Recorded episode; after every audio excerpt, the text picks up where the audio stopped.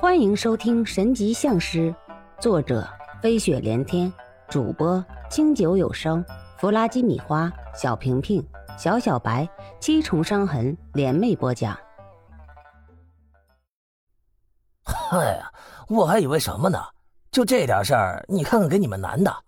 大家都是练武之人，习武之人都知道推手啊，一个打一个的方法用在这里不就是了？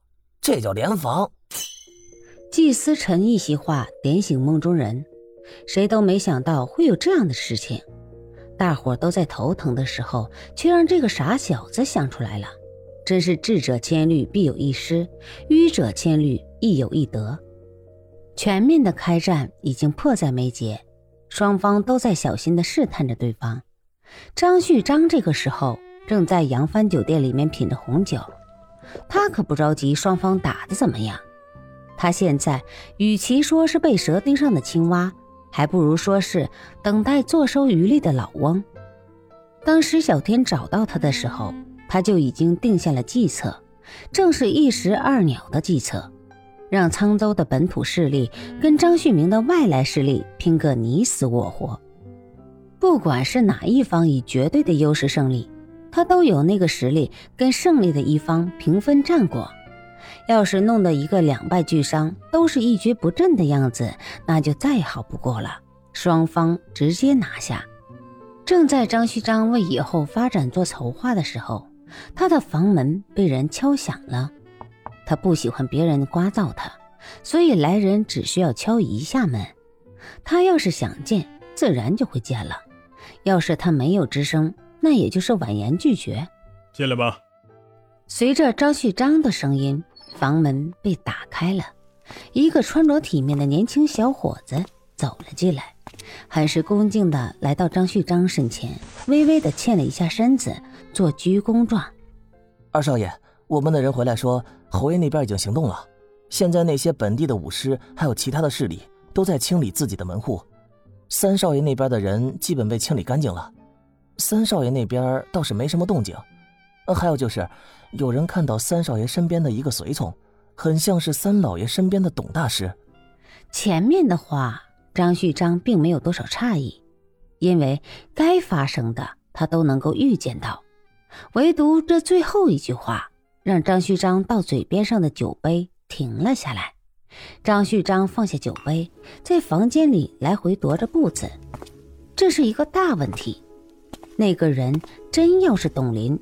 张旭章可真就一点也不看好侯爷这边了，因为差距太大了。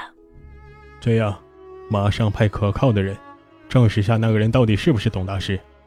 有事的话，马上通知我。还有，马上调集人手，准备应急。也许，我们要有麻烦了。张旭章吩咐着随从，但是心里还是没有底。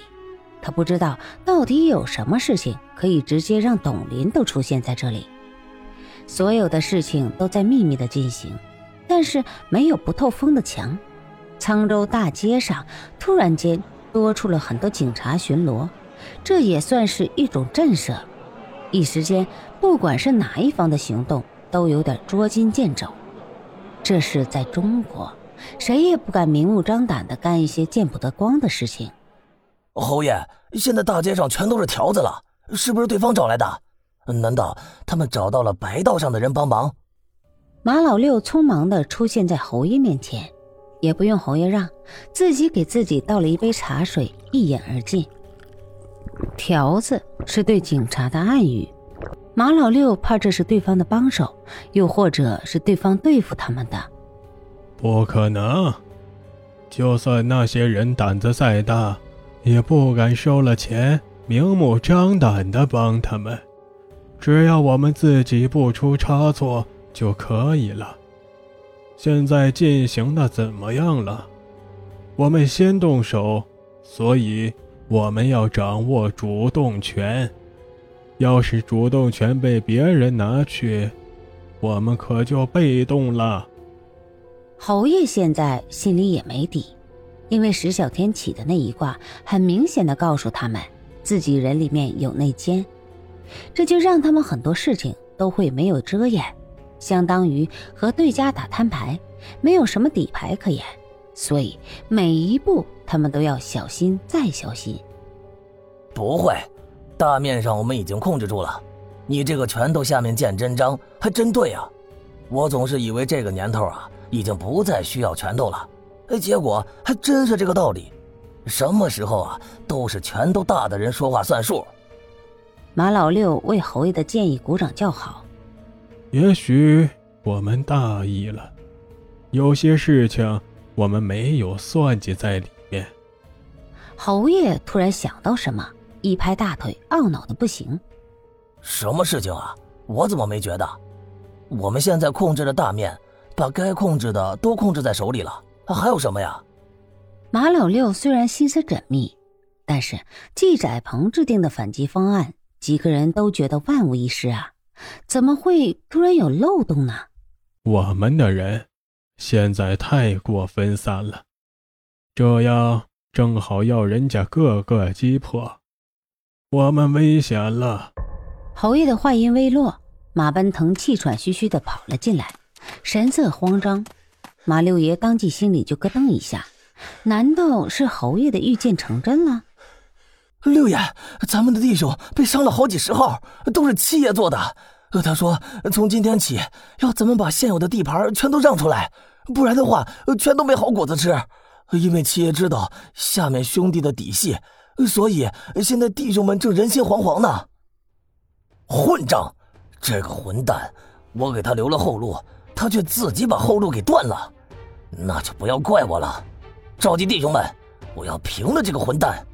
我要马老七从此消失。马六爷一听马奔腾的汇报，一下子就气炸了。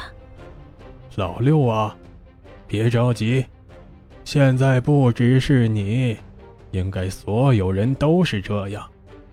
他们就是要你不顾一切的去找他们报复，然后当我们阵脚打乱的时候。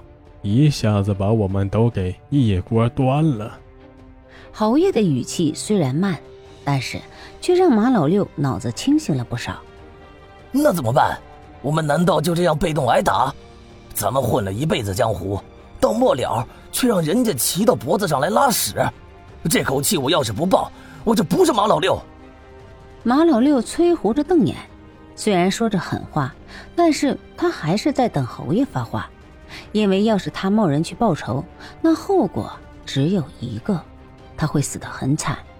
这个结果，他用脚趾头都可以想得出来。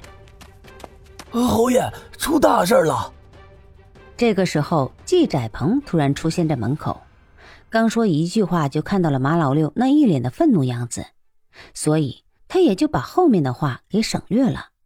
不用说，侯爷已经知道怎么回事了。季载鹏来到桌子旁坐下，给自己斟了一杯茶水，然后细细的喝着。现在不是着急的时候，一定要冷静。要是连他们自己都慌了，那下面的人还不知道会成什么样子。所以他们必须稳住。韩三儿，小天呢？侯爷突然发现好像少了些什么，想了半天，终于察觉是石小天不在这里。他现在可是一家的门主，没有他怎么可以？好像在睡觉。